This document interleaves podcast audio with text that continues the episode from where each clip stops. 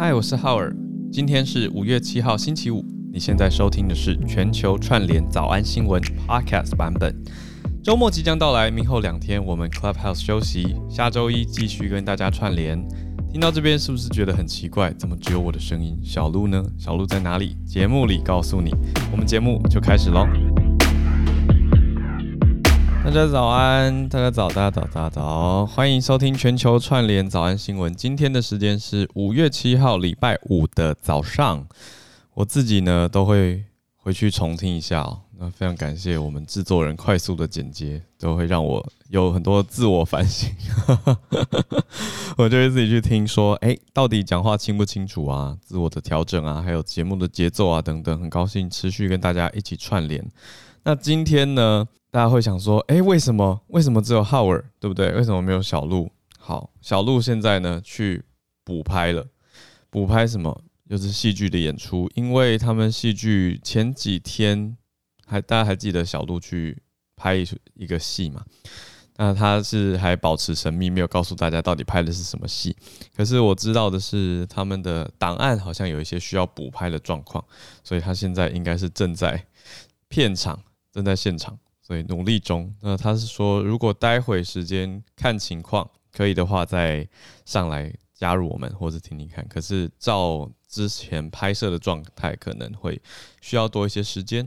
所以今天前面主要由我来跟大家一起来盘点我们今天的早安新闻。我来看一下哦，我们今天大家进入房间的时间比较慢。我来想会不会又是找不到房间了呢？我来把这个连接，或者可不可以请大家帮忙我？把连接从右下角的加号连接复制以后贴到社团，呃，这样这样大家会不会重复重复张贴？好，如果有人贴了的话，就大家不要重复就好了。Right，那先祝大家周五愉快。我们今天选题呢也是有一些平衡，就先来看吧。今天会带大家从欧洲一路看到美洲，那美国、台湾还有再生能源的新合作。另外呢，我们还会看到比较轻松的外太空的话题。为什么说轻松呢？因为外太空总不会得 COVID 吧？是不是？可当然，我觉得这后续延伸太多了啦。就比如说，哎，太空旅行会不会有防疫的问题，也是要注意啊。因为太空旅行还是有跟其他人在一起啊，对不对？那再来就是百老汇重新开卖这件事情。所以今天的话题呢，从欧洲。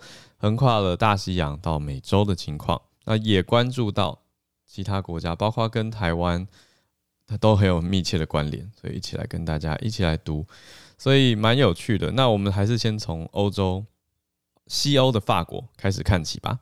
法国参议院这个新消息来看哦，我觉得这个是非常有意思，历史上头一遭，第一次发生，法国的参议院呢，三百零四票比。零票，也就是无意义的通过挺台参与国际参与什么呢？国际组织的工作，所以这个是很新很新的消息。因为现在欧洲是大半夜嘛，那这个消息是多久之前呢？几个小时前，法国参议院今天晚上刚才通过的，而且是无异议一致的通过，让台湾参与国际组织的一个决议案，没有任何的反对票。这个概念上呢，是非常非常的积极的。挺台，那再加上前一天我们才跟大家一起看过的七大工业国集团 G7 的外长发表的声明里面也有提到嘛，支持台湾参加 WHO 世界卫生组织，还有世界卫生大会 World Health Assembly WHA，表示呢，台湾参与国际对全球合作是非常非常重要的。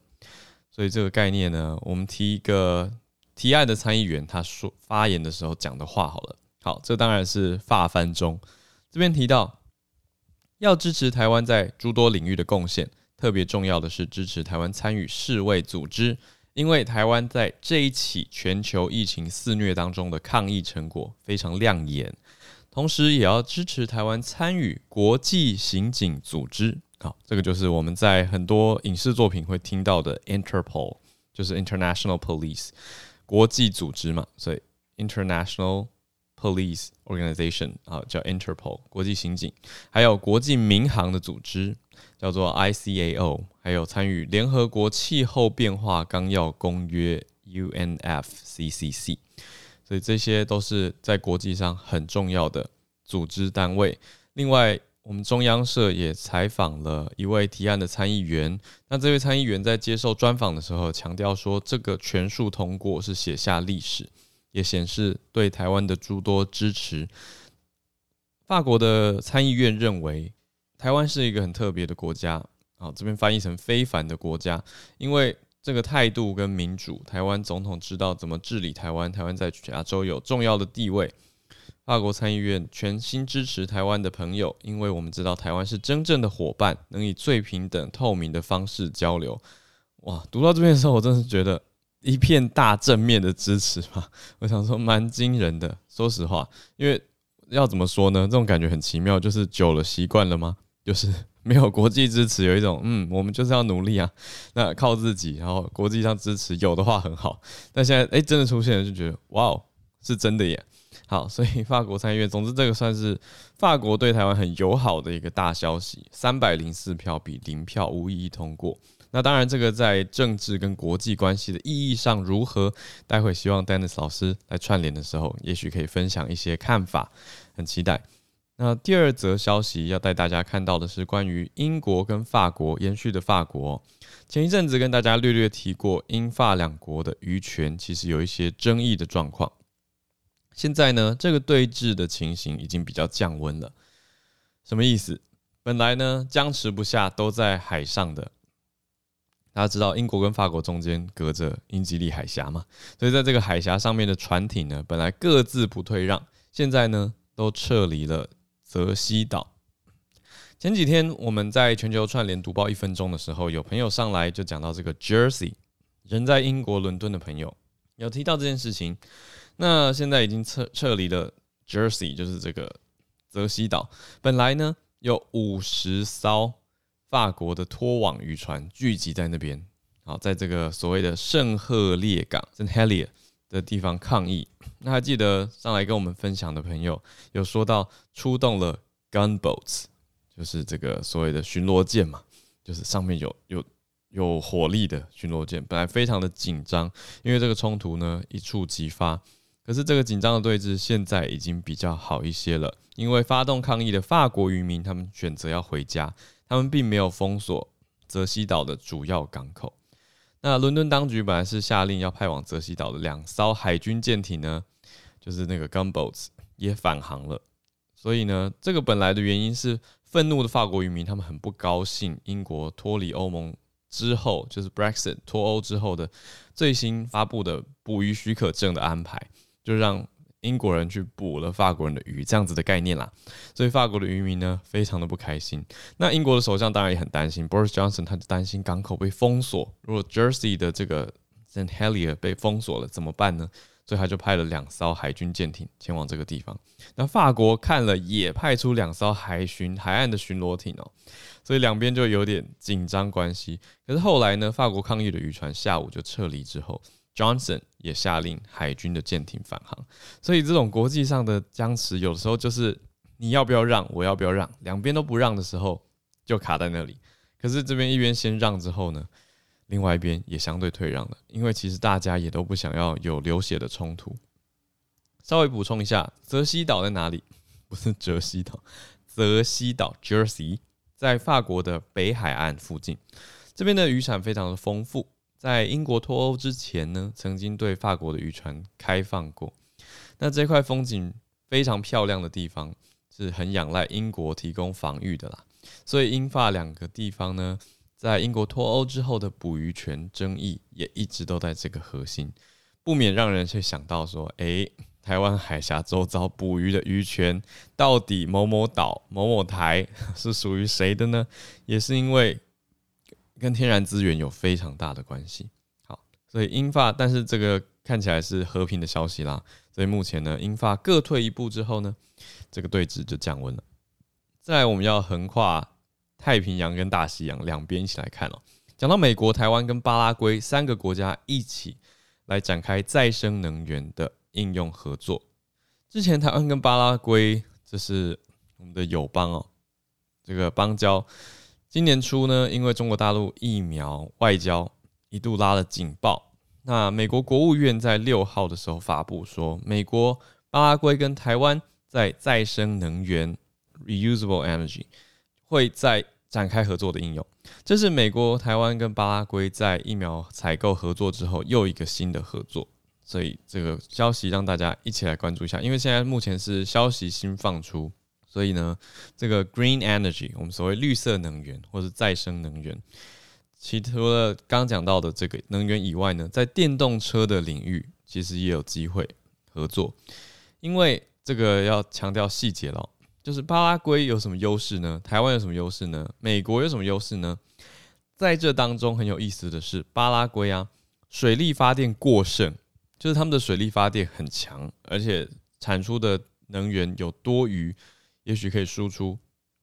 另外，在绿色氢能，好，这个早安英文来了，green hydrogen 啊，这个真的有难，hydro 是水的字根，所以 h y d r o hydro hydrogen 这是指能源，好，所以这边 green hydrogen 指的是绿色氢能，氢气的氢，所以在这方面呢。另外加上太阳能啊，还有智能配电跟储存系统，跟电动车的组件方面都有潜在的合作关系。至于合作的细节，之后会再释出给大家，让大家可以了解到这方面的细节哦。Alright，所以美国、台湾、巴拉圭这个跨国的合作，并不是一件容易的事情。那另外也看到资料照片，在今年三月的时候，在有一一整片的弃台挺中换疫苗的声浪里面。巴拉圭有当时是出现这样的状态，所以是有点尴尬。之前本来说啊，为了疫苗，也许哦会危及到我们的邦交状态，可是现在呢，目前还是维持邦交。那而且跟美国也一起有这个能源的合作，相信是一个好的发展。在下一则，我们要看到太空旅行，贝佐斯。好，补充一下，贝佐斯是谁呢？Jeff Bezos，Jeff Bezos 是亚马逊的创办人。亚马逊最早是卖书，到后来呢是变成全面性的电商，是美国甚至全球前几大的电商，什么都有，什么都卖，什么都不奇怪的这种电商啊。Amazon，那 Amazon 的贝佐斯这个创办人，他后来呢也连续的创业，非常的积极，有很多在创业圈、商业圈的作为，包括太空公司。所以不是只有马斯克有太空的公司，贝佐斯有一家太空的公司啊。而且我觉得更狂的是呢，贝佐斯到底是要跟马斯克拼命到什么程度？我们今天礼拜五来跟大家聊这个轻松一点的。他已经要开卖了耶，七月二十就可以起飞了耶。Everybody，现在五月七号，离七月二十呢两个月的期间，大家要不要存钱？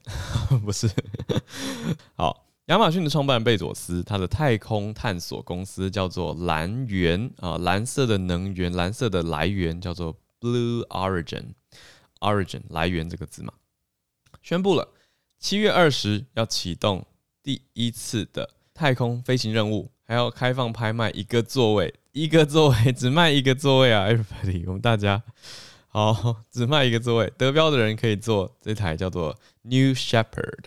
新谢帕号，啊，Shepherd 其实是牧羊人的意思，啊，新牧羊人，我觉得这有一点，嗯，也许你说基督宗教的价值观在里面吗？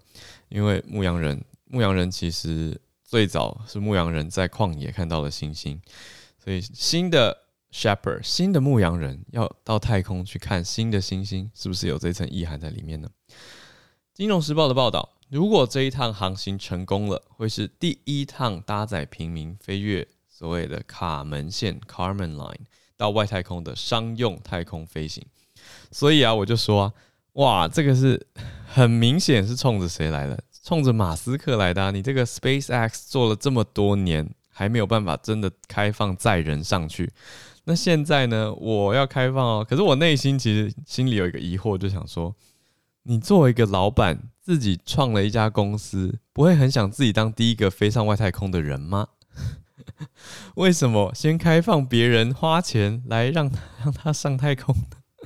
我我内心就是各种疑惑，但是我我觉得不好说，因为各种揣测好像都不是很友善，就想说，哎，你是不是对自己的技术没有信心？好，我当然不好意思当着他的面这样讲了，但是我现在在两千个人面前说出来了。OK，I said it。好，但这就是我内心的小剧场。我真的，我一边读的时候，常内心都会其实充满了批判。虽然我讲话很温和，可是我心里很多批判，就是我心里都会。抱持着很多，真的吗？为什么是这样？OK，我想这个就是所谓的 critical thinking 吧，就是对很多事情，其实我不会照单全收，虽然我都笑笑的说，嗯，对啊，但是我心里不，通常都不是对啊，我心里面都有很多冲突的想法，就是觉得怎么可能？真的吗？不不合理啊，不对，嗯，但是我表面上都会跟他笑着说，嗯嗯，对，哦，对啊，今天这样讲完，大家是不是会开始害怕浩尔？好，不要不要这样。我只是说，我想要提醒大家要保持 critical thinking，因为我们一边吸收资讯进来，一边其实还是总是会形成自己的价值判断嘛。当然，当然你不一定要马上有一些回应，像是我刚刚讲的这些疑惑，我也都是先沉淀在心里面啊，先去观察去想，那也不会马上下定论。因为一边其实还会参考到更多人的讨论啊，更多的消息啊，会让消息更加的完整，才不会觉得，哎，我只从从一句话或者一个词就片面的认为如何如何。Alright，所以呢，继续给大家消息哦，这家 Blue Origin 呢，它还没有开放票价资讯啊，真可惜。可是之后会举行公开的拍卖会，所以还有机会啦，要拍卖这一趟任务里面的一个座位。那刚刚是《金融时报》的报道，现在截取 CNBC 的报道呢，讲到这个秘密竞标，意思是买方竞标的时候出价是保密的，会持续到五月十五号。这边要讲的是，刚刚两家媒体竟然其实就写的不太一样了，《金融时报》说公开拍卖，CNBC 说秘密竞标，嗯，这个就不一样了，持续会到五月十五号，所以还有一个礼拜的时间，标金可能会上升到预估啦五万美金。那兰元公司还要求要额外的身份识别资讯，要证明比出价竞标出金额高出一万美元的存款，就是要交出存款证明，证明一万美元哦，这是三十万台币。所以呢，高出这个价格，存款只要剩下这样就可以了吗？好，我今天实在太批判了。总之呢，这个新 New Shepard 这台航航空。不是航空母舰，这一台太空船，它可以一次可以载六名乘客，飞行途中会穿越太空的边缘。之前的试飞曾经达到超过一百多公里的高度，那真的是可以看到风景的哦。而且呢，飞航返回台湾，呃，返回地球，在做什么？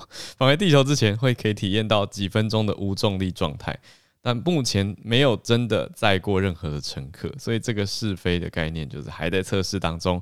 可是已经开卖了，这就是贝佐斯他很勇敢啦，我真的这样说，就是哇，很大胆。另外呢，百老汇开卖这个消息是如何？百老汇的消息呢，就是纽约的百老汇真的很大胆的开卖啦。那之前纽约其实逐渐。呃，纽约的消息，大家也许都有多多少少关注到，疫情曾经非常非常非常的严重，但是纽约现在宣布百老汇要解禁了。那我自己做，我自己身边做影视相关的朋友，特别是在百老汇工作的朋友，都大受冲击。他们已经很久很久很久没有工作机会了，所以现在这个算是好消息。但是当然，大家也一边在观望，说解封之后，好，或者逐渐的开卖之后，开卖的情况如何？当然，现在也都是还带有防疫措施的，也不免让人会会想到前一阵子、前几天，也是这个礼拜而已哦，在这个房间里面跟孔医师一起有聊到的，伦敦、英国在做的这种实验。好，当然美国这边不是用实验的态度啦，这是先逐步的开放、解封的状态。但至少纽约的百老汇呢，宣布已经又重新开卖票券了，算是对表演艺术界。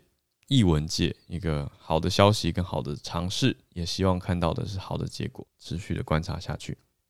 好，今天呢，孔医师比较早上来，我想说，是不是孔医师可以跟我们分享？孔医师准备了很丰富的资讯，然后我想说，诶、也是等一下大概八点半左右跟大家一起来全球串联读报一分钟，所以大家也可以准备了，先举手也没关系。那我等一下八点半才会开始让大家都上来分享各地的头条重点新闻。那也一样，请大家可以稍微准备一下，先改改 bio 啊，也改一下自己的头像等等都可以哦。那孔医师，我们今天一起来关心疫情跟疫苗的情况。昨天我们好像有讲那个拜登宣布要放弃疫苗的专利权，对不对？嗯，有。昨天有这一题，这题其实这几天话题还继续在烧，因为大家一定可以想象到这会影响引起轩然大波，就是药厂一定是大呼反对嘛。嗯，然后他们当然也有很多反对的理由，因为他们说有我我看到的两个主要理由，第一个就是这些药的原料其实也是有限的。嗯，那你假如原料，呃，原料现在要分给很多世界国家都想要自己来做自己的 mRNA 疫苗或是别的疫苗，那它很可能你只是分散到所有的药厂去，可是对整体的产能不一定有帮助。嗯，然后也有可能有品质的问题，因为大家知道嘛？我们有很多专利权已经过的药物，哈，那就是全世界的药厂都可以做。可是跟原厂的药，呃，很多研究其实，诶、欸，品质可能还是有一些问题。这个其实药界大家都很清楚。嗯，那所以这这一定会有好处跟坏处了哈。你整个那个一一旦开放，市场上可能会出现很多参差不齐、不知道品质如何的疫苗。嗯，对，那这个当然会会是问题。然后当然。有一边人就说：“你们药厂当然反对啊，那因为你们既得利益被就损害了嘛，吼。嗯。那可是学界也会有一种想法是说，因为你这样的话，那整个疫苗的发展可能就会慢下来，因为大家就没有诱因去再投下重金来在这里努力在研发的，因为他们赚不了钱嘛。嗯。就这个不是只是一个疫情，然后呃非常道德上的。大意哈，很多疫苗厂还是要赚钱的嘛，要基本上给他一些赚钱，所以这个题目继续还在烧，我觉得还蛮值得观察的。我看到昨天 Dennis 老师也有开深夜开一个房，有在讲这件事情，还蛮有趣的。嗯，然后另外我是要讲这个，我们昨天台湾记者会上公布了一件大事哦，就是继续要开放疫苗施打的族群，嗯，到第七跟第八类哦。下礼拜一开始，第七类是军人、军事机关、国安人员，嗯。第八类就是六十五岁以上的老人家，全部都可以公费喽。嗯，这这一开放就开放很多人。下礼拜一开始，所以我这礼拜一直跟大家讲说，哦，想打可能要快去打。大家想一下，下礼拜一可能有很多老人家就要一起来排队挂号。嗯，对对对，所以有可能动作要快。那张上淳老师正好就。前几天哈，韩国正式公布了他们在那个 real life 施打疫苗的状态，有点类似英国三月一号公布的那个资料。张张张医师就跟大家分享。那我把这篇报告详细的再讲一下，因为主要他就是说哈，韩国针对六十岁以上的老人家，嗯追踪了两个月，因为他们施打大概也两个月了嘛，哈，那结果。他们打的是辉瑞跟 AZ 两种疫苗，跟英国很像，都是这两种疫苗，然后大量施打之后的结果。哈，他们追踪了三百五十万个人，嗯，五十二个是打过疫苗的，然后接近三百万个是对照，作为对照组，观察这两个月这些人会不会得病。然后结果他发现，五十二万吗？对，没错，五十二万。Okay, okay. 有人打辉瑞，有人打 AZ，这样子。嗯、然后结果发现，新冠确诊在这两个月有一千两百多人，可是只有二十九个是打过疫苗的人。嗯，就是你不用算算数，你就看到差很多。对啊。那接种辉瑞疫苗的二十万人中呢，只有四例确诊。接种 AZ 的三十二万人中，只有二十五例确诊，这看起来都是非常棒的数字哦。这个棒到让我有点意外，因为浩尔这只有打一剂耶。嗯，对啊，一剂就有这样的效果。然后，所以韩国卫生官员就说：“哈，在韩国大概死于新冠九十五 percent 以上都是六十岁以上的老人。”所以我们现在看到这个数字，哈，这个疫苗将大幅减低这些人的风险。嗯。然后他就说，副作用的可能性包括血栓，大家很在意的血栓都是极度的低。然后这些副作用大多可以治疗，所以还是鼓励大家打了哈。那韩国五千两百万人，他们现在达到六点七 percent，比日本快哦。日本人口比较多了。嗯，那。南韩设定的目标是九月希望达到七成的人口，嗯，十一月达到群体免疫，嗯，这两天其实美国媒体也有一阵讨论群体免疫，很有趣的讨论哦。纽约时报两天前说美国可能很难达到群体免疫，等等，那个话题也蛮有趣的。嗯，然后总之他们还寄出一件事哈，五月五号开始，南韩只要这个你打完两剂疫苗，然后你有阴性的 test，你没有症状的话，你从海外旅行返回台韩国不需要十四天检疫。嗯，对，这又是一个诱因了，让这个打完疫苗的人回国不用十四天。这个讲的是南韩嘛？这是南韩。对，南韩，南韩五月五号开始，它等于又寄出一个让大家有能够打疫苗的好理由，这样。这个我以前曾经开玩笑的讲过，没没想到韩国真的干。先走了。我不是说，哎，就十四天解除，那大家一定冲去打了。哎，韩国真的干了，我们就看一下他后续的状况了哈。嗯。然后，所以，嗯，我觉得张批昨天的记者会应该要多说一句。就是已经打到一百八十九万剂 AZ 疫苗，一例我们这一个月来担心的 TTS 都没有看到。对啊，对，我昨天又多问了一些就是会韩文的朋友，然后记者等等哈，就帮我去找哈，嗯，真的是完全没有看到报道。对，我们在讲的就是没有，大家观望南韩嘛，之前不是也在说嘛，那继续看了以后发现，哎，都没有新的报道血栓。对呀、啊，嗯，就就我觉得我我是真的有比较安心了哈，嗯，那大家看起来，然后跟英国相比，英国三月一号其实也公布他们只打一剂之后的效果，嗯，他们一剂大概啊十四天之后哈，保护力大概是六成。嗯，韩国这个是八成多，我觉得这个数字有点莫名的好。嗯，我我不太能解释，因为以色列好像也没有一剂没有这么好，因为它大概要两剂才会冲上去。嗯，特别是辉瑞，大家知道辉瑞第二剂呃不舒服比较多，因为它抗体冲的比较高吼。嗯，所以这个一剂就能这么好，我我觉得有几个解释啊。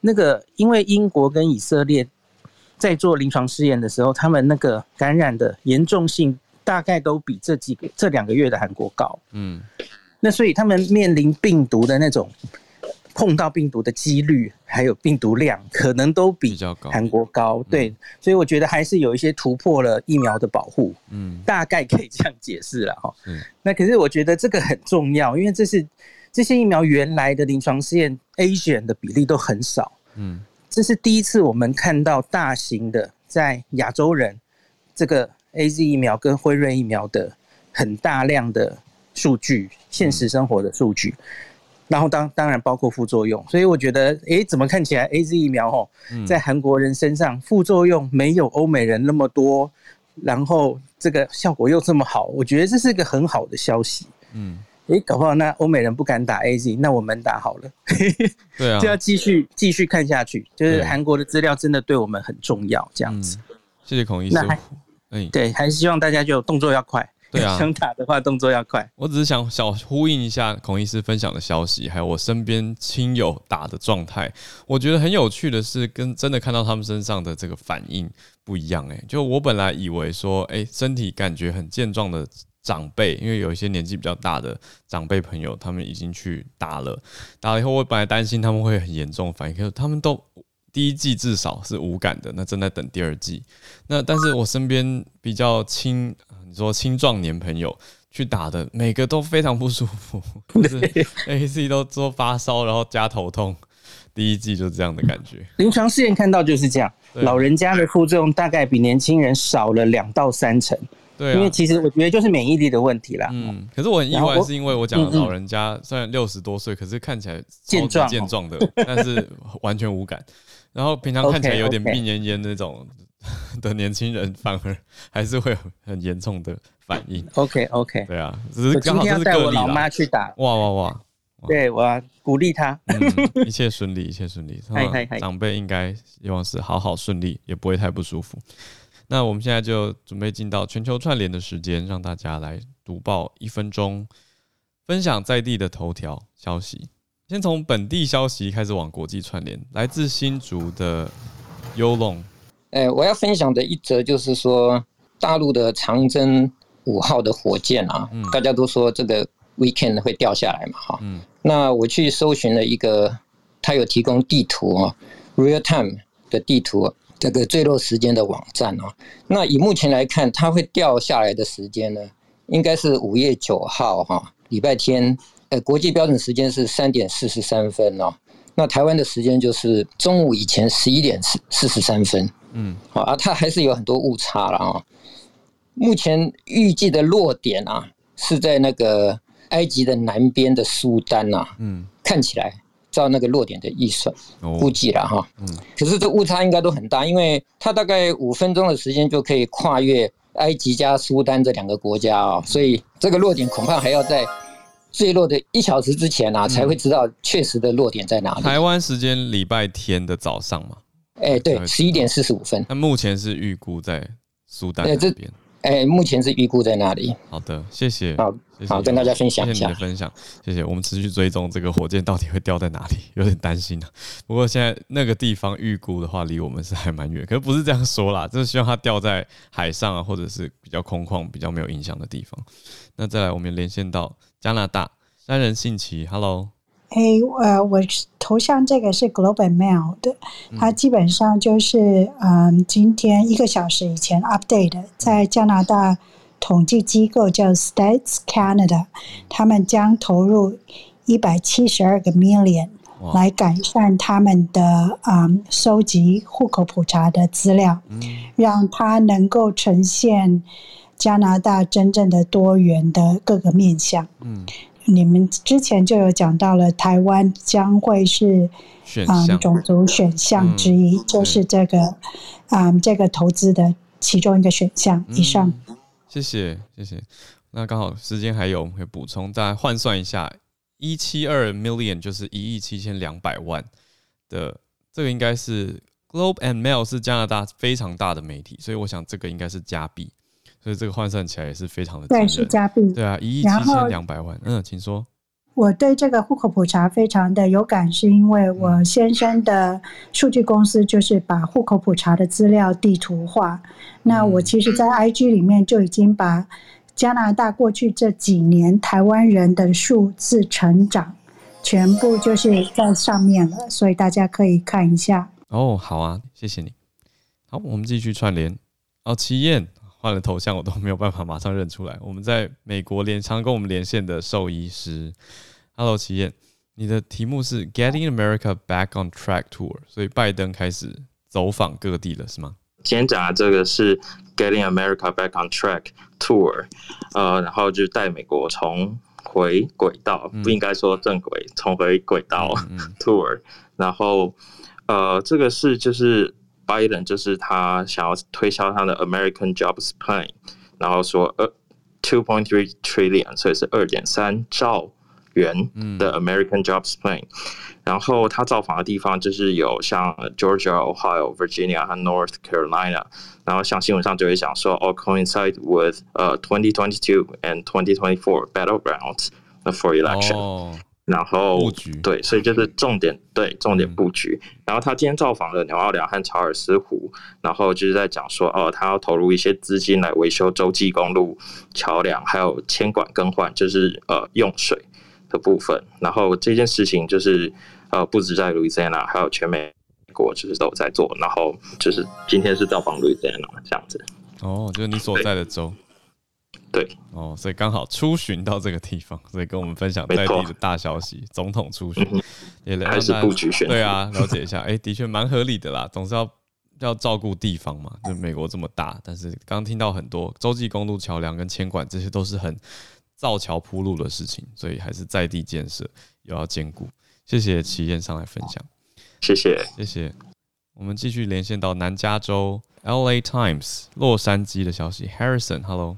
跟大家报告，就是在南加州今天早晨，加州的卫生当局已经把加州的公共卫生的啊危险等级调到了黄色，就是最低等级。嗯，因为南加州地区的七日平均已经来到七日平均染疫人数已经来到二百八十八人。哦，这个数字给大家一个概念，就是我们在洛杉矶县的话，它的面积大概等于四十个台北市大。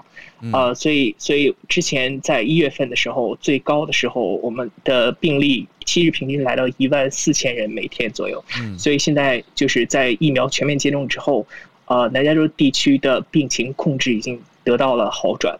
然后在这个时候，南加州的 Disneyland 跟 Universal Studio 这种呃地标性的呃大型的游乐公园已经全面开放，但是依然控制呃人人流量的 capacity 在百分之二十五左右。嗯，另外一个讯息就是在南加州地区的 Pfizer 就是辉瑞的疫苗可能。呃，还有些剩余。加州当局为了不浪费这些疫苗，他可能会考虑给一些呃中呃中小学生学生来去进行接种。谢谢。哦，中小学生，这倒是有一点好。等一下我问看孔医师哦。好，谢谢 Harrison。因为我所知道有一些年纪还是有点限制，所以还是可能应该有一些细节。不过我觉得很振奋的是看到 Harrison 的头像，大家也可以点进去看一下这个一路往下走的趋势。希望啦，因为台湾或者说我们呃亚洲地区跟美国的加州连接其实非常紧密的，加州的亚裔非常的多，所以可以看到这个消息，我觉得是一个好的消息。因为很多人生亚裔多的代表就是很多人的亲友其实也都在这个地方，所以嗯很高兴可以看到这个情况。那持续的下降当中，继续加油。那我们一样在加州，刚从南加州现在连到常常上来跟我们分享的北加州的，也是。经济学家也是老师，Charles 老师。我今天分享一个有关能源的消息。嗯、那加州州长宣布他，他啊，加州二零零二零二四年停止这个 fracking 啊，不知道怎么翻，页岩油 取法。嗯，对。然后二零四五年停止所有的石油开采。那这个对能源界可能是蛮重磅的消息。加州虽然很有名，就是它高科技嘛，可是大家可能不晓得，加州产油是在美国大概第五、第六名。哦，那他们虽然说产油很多，但是因为加州整个整体经济还蛮多元的，所以说他们有高科技、旅游业、油气产业等等的。可是这个对能源界其实是还蛮影响蛮巨大的，因为呃，尤其和绿能产业。那加州能源政策和环境政策可以说是全全球这种领头羊。那我们之前有讨论过巴黎协定的第六条嘛，有关碳交易的这个市场经济。那基本上它的模型就是加州环保署所所设计的模型。所以这个宣布可以说更进一步确认美国经济发展就是慢慢和石能石化能源脱钩。然后还有就是跟这个再生能源这个是世界的趋势了。那加州我们最近有讲到这个加州很多人就是呃离开这个这个加州的税很重。可是，呃，因为加州就是呃，因为相较起德州啦，常常常常大家是相较就比较加州和德州，因为德州他们的产油实在是太多了，所以说他们很多时候可以用呃州政府的这个预算，可以很多是从石油的部分。可是加州大概不是那么依靠石油这样子。好，分享到这里。可是我对啊，谢谢分享哎，我才知道原来加州产油也有在第五、第六名，也是蛮前面的。的州，毕竟美国有五十州，你可以在第五名也不会太差。而且，呃，谢谢分享这个早安英文哦，fracking，fracking 真的是一个我觉得在中文媒体非常少看到的一个字。可是我自己在翻译总统大选辩论会的时候，我那个时候是负责川普嘛，他也是一直在讲 fracking，然后拜登当然是讲到 fracking，所以一开始出来就啊，到底要怎么讲？然后早安英文呢，f r a c k i n g，好，frack。I N G fracking F R A C K，它其实是压裂的意思，就是水力裂解，是采采集页岩油的一种开采方式。所以刚刚讲到 Charles 分享的是说，加州州长宣布停止 fracking。那就是二零二四年会停止用这个压裂的方式，因为压裂其实蛮伤害环境的。他的意思就是说，用水力的方式去加压，让土地裂开，能够去让这个页岩气跑出来，所以页岩油跟页岩气的开采，那当然就是会破坏掉环境。所以这个有点像是刚才说到再生能源里面蛮大的一个选择跟取舍，因为诶。选择用比较环保的或再生永续的方式去开采能源，而不是继续用压力的方式，right？所以直接停止应该是蛮蛮重大的，所以在三年的时间。谢谢 Charles。对，所以 fracking 除了水之外，它还有灌进沙子啊，还有很多 chemicals，、嗯、所以说对呀，对地底下饮用水什么都是很大的影响。是，谢谢 Charles 一起加入全球串联早安英文。好的，那再来。回到了亚洲地区，来自东京 Utado。我今天想跟大家分享那个 Nikkei 日经的两则哦。那一个是头条，一个是次头条。那头条的话是之前呃几位就是日本的朋友，大家都有谈到，呃，这个就是如预期，呃，紧急事态宣言呢就延长到这个月底五月三十一号这样子。第二个就是次头刺头条的部分，倒是比较有意思，就是说瑞呃瑞辉他跟国际奥委会达成共识，嗯，那他即将呃是内容是说要提供，嗯。啊辉瑞对不起，呃要提供那个奥运选手疫苗，嗯、那不过呢，他有两个问题点啊，一个是呃因为他那个施打不施打那个不是义务性的，那目前在就是预估。呃，值当中是觉得说，呃，全球的选手可能会有六成会打，那也就是有四成可能不会打。那另外在日本当地啊，哈，会有一个问题，就是医疗资源是不是足够？那现在是一个不足的状态，嗯，这样子。是，分享到这里。好，谢谢阿斗跟我们分享。所以这个概念就是延续之前大家所了解到的。那讲到曼博，我紧急事态延长到五月底。又追加新的线，还有餐饮业不可以供酒，百货业只能开到晚上八点，这都是一样的。那至于辉瑞跟国际奥会的情况，大家也持续去关注，到底奥运的情况如何呢？好，再一位特别的是，之前有上来跟大家分享过关于生殖医学的谭医师。我想昨天大家也注意到了，台湾为了拯救台湾低迷的生育率，然后政府释放了很大的利多。嗯、那当然，其实我昨天从新闻曝光之后呢，一直到今天早上，我都有在 follow 大家网络上对于这个新闻的回应啊。大家可以看我的那个头像，我把它更新了哈。嗯、那当然，这个族群比较限缩在试管婴儿，还有未来怀孕之后产检的补助。嗯、那大部分的人其实会。提出疑问的就是说，台湾的目前不想生的原因，其实是因为我们整个的环境、工作压力、收入，还有甚至大家最最最觉得最重要的就是所谓的房价，导致大家是不敢生，好，因为生完之后可能会遇到很大的压力，好，所以但是我们今天不讨论这件事情，就他还是跟大家讲一下，这个事情是一个好消息，因为大家知道我们每年大概有超过一万个北。Baby 其实是用用试管婴儿做出来的，好，所以这个这个政策的出发点，我想就是因为其实一万名以现在台湾生育率来讲，也不是少数，嗯，好，占了百分之五，所以他们希望呢，借由这些呃补助的方式，能够鼓励大家，就是因为大家可能七个人有一个人可能会遇到生育上的困难，就是所谓不孕的族群，嗯那如果这七分之一的比例，我们能够如果能够用。呃，费用的补助的方式，鼓励他们呃减轻他们的负担的话，也许我们对于台湾生意在短期来讲，应该还是有一些数字上的帮忙。好，当然我讲环境的问题，还需要大家很集思广益去政府去思考。好，那所以至少对于这个直接效益来讲，其实补助试管婴儿鼓励生育。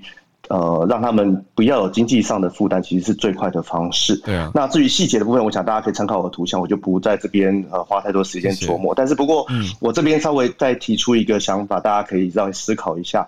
我想，呃，这个政策是正面的，是减轻这个不孕族群或者是难孕族群的一个疗程的经济负担。但是大家要忧心的事情就是说，呃，我想很多事情就是上有政策下有对策，会不会换来一些比较便宜但是品质没那么好的一个试管疗程？大家如果有兴趣的话，可以点到我的 IG 里面去看。我的 IG 的第一张照片就是跟大家分析不同。这个费用急剧的可能换来呃试管婴儿的一个怀孕率跟它的内容，好，所以我担心的是，当一旦政府有了一个定额的补助之后呢，会不会大家会选择一些比较相对怀孕率比较相对没那么高的疗程来做，只是为了简单把它做完，可是最后的怀孕率并没有那么理想，所以变成大家反而重复的利用这样的资源，造成的所谓资源浪费。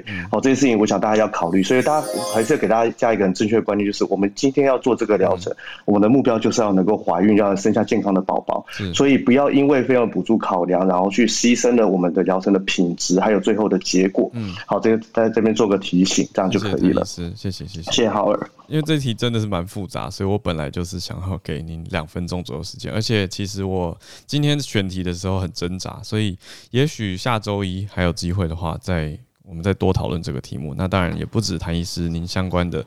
呃，专业的朋友也都可以一起来交流意见跟想法，因为这个是蛮重要的。Okay, 好，嗯，对啊，就是关于生育跟好啊，我们开有时间开的房间，专门讨论这个话题。对啊，哎、欸，是不是你今天晚上要开？呃，目前暂定，但是时间上可能还要找几，我想就是可能要找几个业界的专业人士了。我想大家来讨论这个话题，也许大家会比较能够呃有一些呃想法的激荡。那但是我想我们还是 focus 在，因为其实我现在看到很多网友都是反而朝向，就是说为什么去做这件事而不改善环境这件事？我想就是我们尽量骂政策。对对对，我想政府很很难做人啦。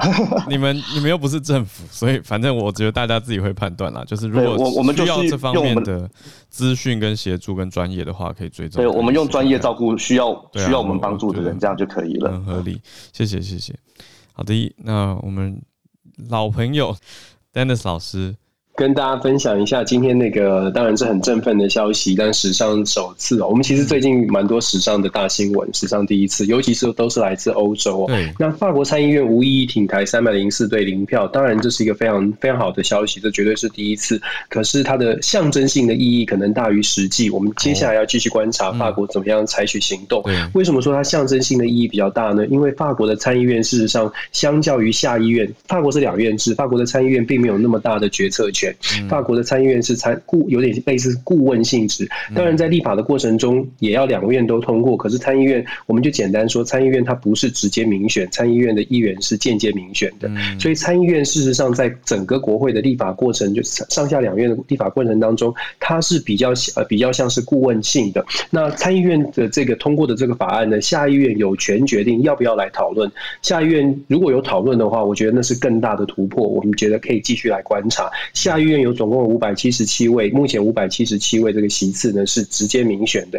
如果台湾可以获得这个议题，可以获得下议院的讨论，基本上我觉得它的重要性的意义，不管不管它在下议院过不过，它的重要性是更高更高的。这一点是跟大家讲出来。但是大家觉得不要觉得好像是不够不够，好像浇冷水，千万不要说这么说。其实我们要说的是，整个欧盟呢，对我我就是要说，我们就是还是要讲出一些事实。然后整个欧盟，大家我们昨天才在说 G7 的会议也是会后的时候谈到了台湾。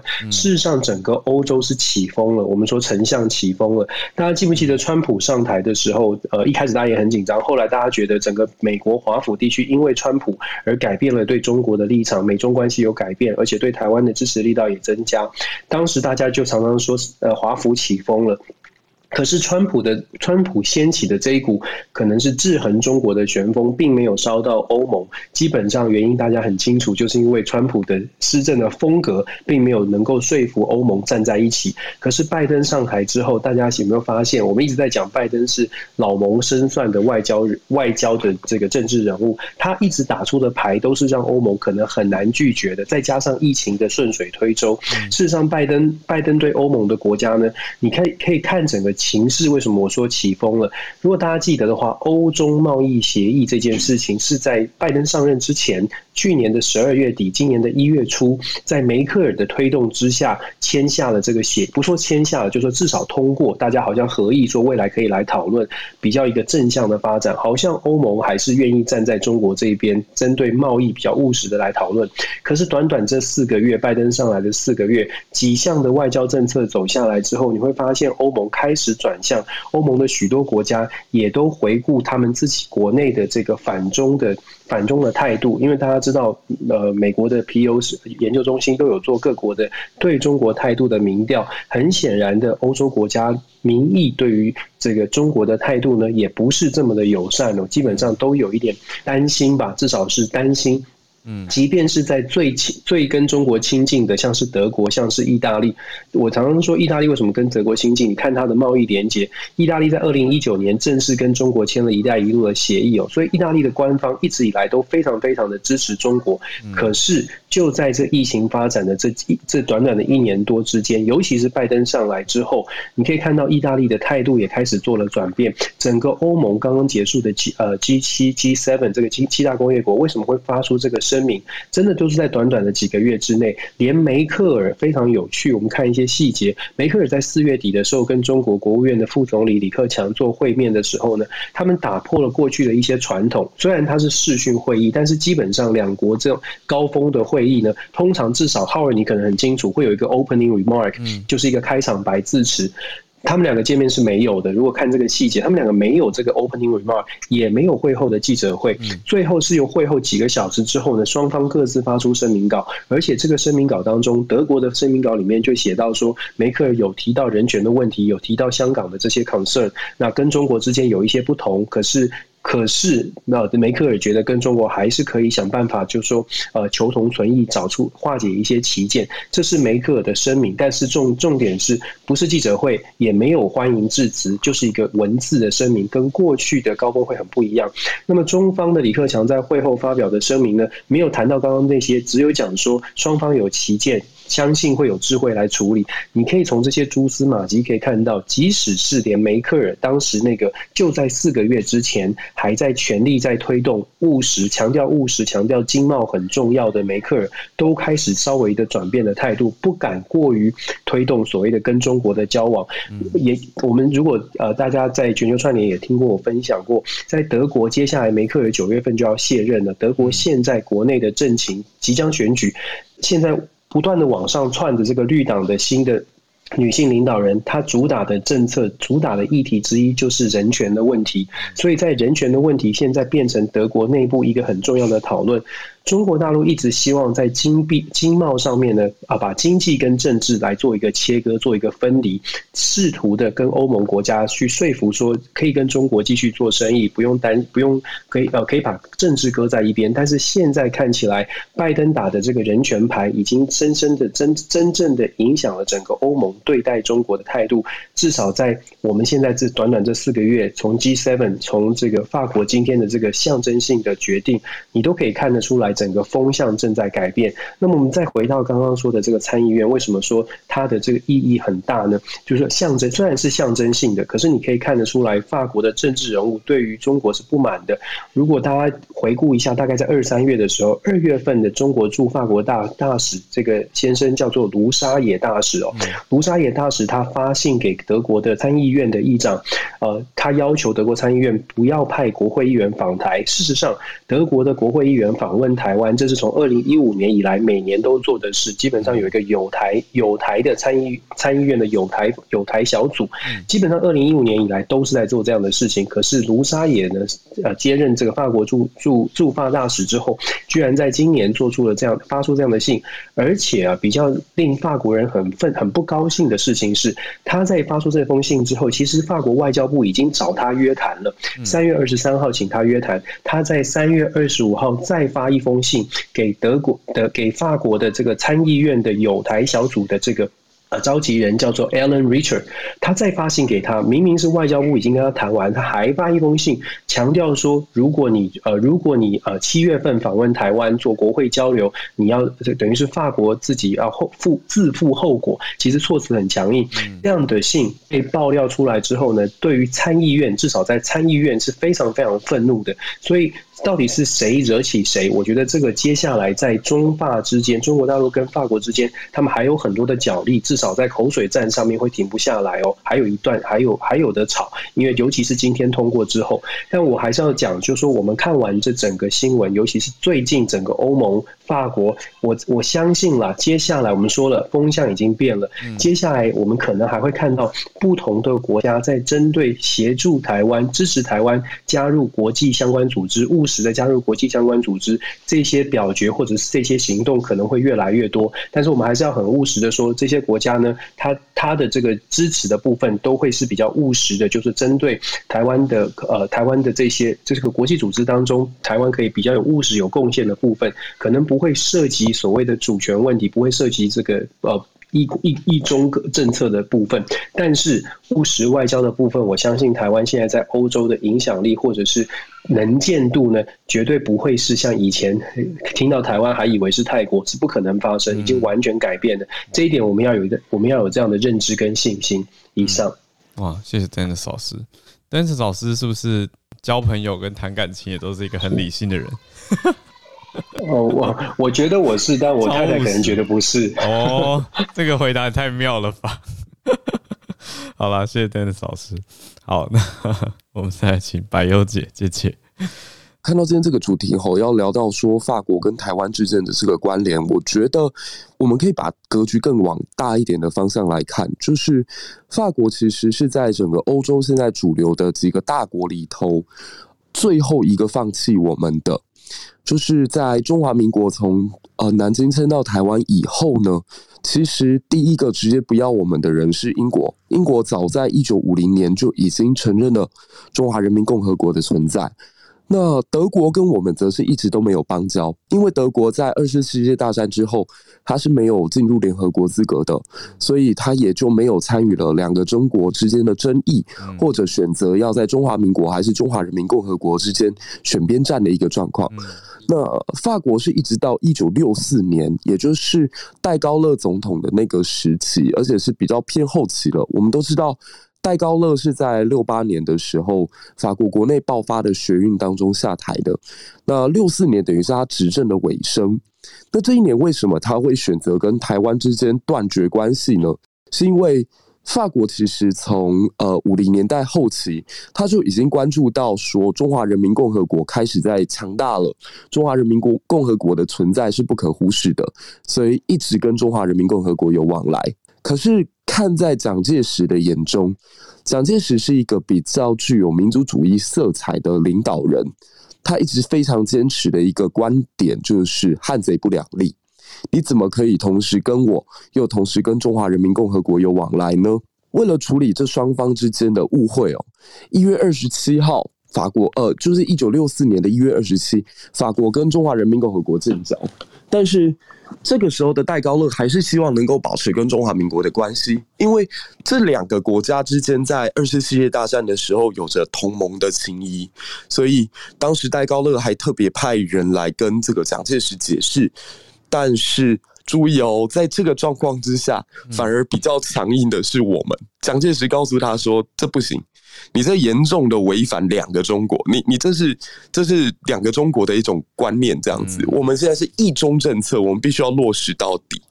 那就这个状况之下，台湾在二月十号宣布跟法国断交。我再说一次，是我们台湾对法国宣布断交，态度非常的强硬。那我在说的是历史嘛，其实。不尽然了。我们如果把它换到现在的镜头来看，嗯，也有一个国家现在不断的告诉法国说，你必须得奉行一中原则，你不能跟另外那一个人有所往来，你必须要能够保持原本我们之间做出来的一个协调。所以刚刚 Dennis 老师有提到说，在四月份、三月份的时候，法国参议院其实有多次希望来台湾呃拜访的这个意愿，可是都被中国大使以非常非常粗鲁的手段给拒绝了。而且这跟当前中国在国内推行的民族主义政策也有很大的关联。中国其实现在如果大家有在使用他们的软体，像说什么微信啊或哔哩哔哩，会发现他们一直非常。高频率的输出一些羞辱法国的影片，不断的强调说法国就是一个除了投降什么都不会的国家。那为什么他们要塑造这种氛围呢？其实也跟二零一七年以后的战狼策略一直有关联。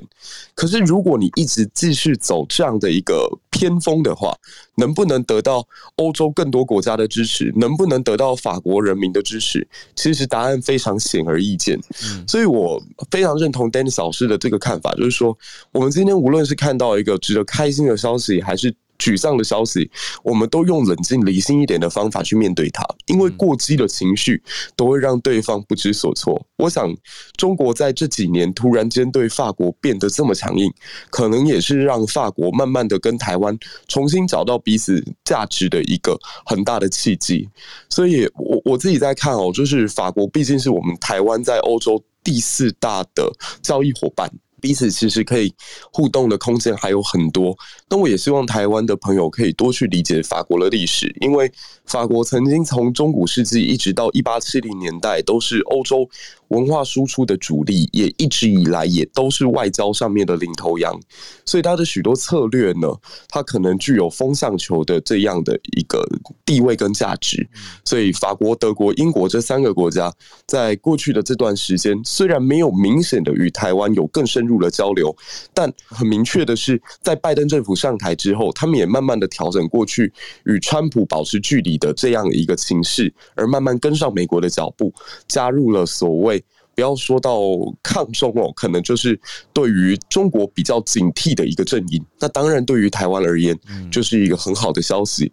那我们就趁这个机会，能够好好的去理解我们在欧洲这些在价值观上面有共同理念的朋友，我觉得也是一个很不错的契机。嗯，那我的分享到此为止，谢谢浩尔，谢谢。谢谢我这边收到制作人的补充，然后我也赶快查了一下资料，一个跟台湾还有法国有所连接的，就是。冷知识，台湾有可能。如果我们历史回推，也许台湾在日治时期初期有可能被卖给法国。如果真的卖出去的话，台湾到现在说不定是讲法文的。这是什么事情呢？就是在台湾的第三任总督乃木希典，历史老师应该可以验证一下这件事情。他曾经考虑过，也提过，他有跟天皇去提出说，觉得台湾很难治理，所以日本当局当时是想要一亿日币便宜卖，把台湾卖掉，卖给法国。有考虑过这件事情。很奇妙，是的，真的好。这个我可以可以补充一下，好啊。这个其实我们台湾吼好几次有机会被法国统治，哎，一八九四年那场侵法战争的时候，基隆淡水这边都是法军入侵的战场。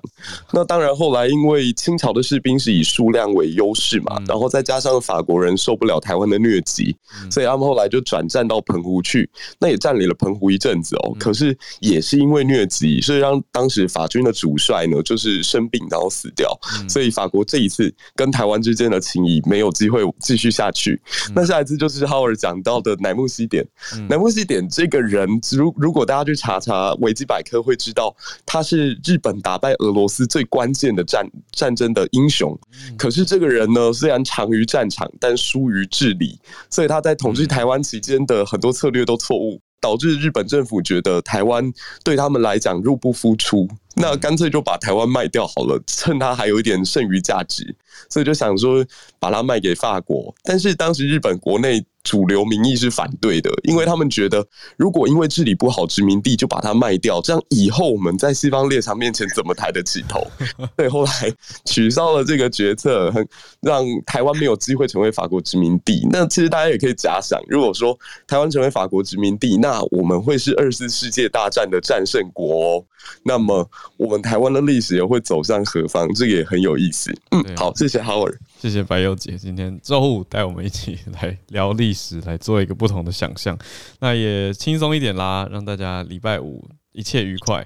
时间过得很快，又一个礼拜来到了尾声。好，小鹿应该还在忙，所以呢，最后还是要提醒大家，我们的 Podcast 节目很需要大家的支持啦，继续帮忙冲个榜。我想说，可以发起一个简单的运动，就是每日刷五星。这样要求应该不过分，大家就上去，反正顺手五颗星送出，OK，五颗星送出，你不用讲什么话。因为我自己去各个 Podcast，我听到很喜欢的，我都会去留言。可是我发现有趣的就是留言完不会马上出现。常常都是隔了一天两天，我讲的是 Apple Podcast 的情况，对，所以也许大家会觉得，哎，这个送出好像有点无感哦，可是没有关系，其实你有没有感觉不是重点，重点是榜单会显示，榜单会有感觉，所以让更多人一起来知道全球串联。那刚好我看到新消息是 Clubhouse 也推出了 Android 的试用版本，但是只少数开放而已。但我当然是希望之后能够让更多朋友加进来，所以大家可以预备一下。酝酿一下，之后安卓版正式推出以后，你身边在用安卓的朋友，之前一直被觉得被排挤的人呢，可以把他们纳入到我们的全球串联来了。好，那今天就跟大家连到这边，我们礼拜一再继续早上跟大家全球串联早安新闻，那就祝大家周末愉快喽！